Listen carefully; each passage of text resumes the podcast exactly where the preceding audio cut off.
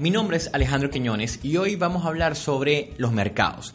Hay muchas personas dentro de mis asesorías que me preguntan, Alejandro, tengo un poco de miedo porque no sé cómo acercarme al mercado. Tengo muchísimos años vendiendo zapatos o vendiendo ropa o vendiendo cualquier cosa y eh, tengo dificultad cuando yo me acerco al mercado porque siento que cada día el mercado es mucho más exigente y es así. ¿Por qué? Porque hoy en día la recomendación no es que seas invasivo con el mercado, no es lo que tú vendes al mercado, es cómo cómo lo vendes. ¿Por qué? Porque, por ejemplo, personas que o empresas que venden hoy zapatos en el mercado hay muchísimas. La diferencia es cómo tú lo vas a hacer distinto, cómo lo vas a hacer diferente, cómo te vas a, entrar o adentrar en el mercado, cómo vas a enamorar el mercado. ¿Por qué? Porque hoy en día no es realmente lo que vendes, incluso es cómo puedes conectar con otro ser humano, cómo puedes empezar a crear una comunidad en función de repente a la historia, porque no es lo mismo que yo, por ejemplo, venda zapatos, a que yo comience a contar mi historia de cómo yo entré dentro de la industria del zapato.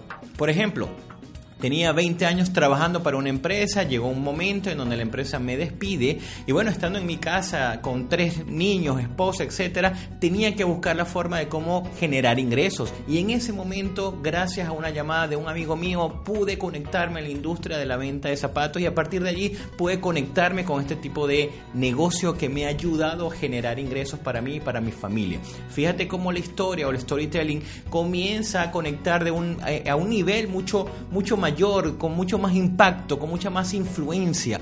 Porque recuerda que incluso en estos tiempos estamos en una era muy diferente, estamos en una era de la influencia, donde el liderazgo y tu capacidad para influir e impactar sobre ese mercado es valioso. Así que yo te recomiendo que antes de que te enfoques únicamente en aquello que vendes o en el producto que tienes hacia el mercado, comiences a evaluar un poco cómo lo estás haciendo, cómo enamoras al mercado, cuál es el aporte, cuál es el valor que tú le das a ese mercado. En la medida en que tú generes ese valor en el mercado, el mercado comienza a responderte como consecuencia. Entonces, hoy es un tema de quedas primero tú, cuál es tu aporte real y en el tiempo, en un tiempo determinado, varía meses, años, etcétera, el mercado va a, a, comenzar a confiar en ti, va a comenzar a creer en ti, va a decir yo quiero lo que él vende o yo necesito lo que él vende, ya sea un bien o un servicio. Así que cuando estamos hablando de mercado, no solamente te limites al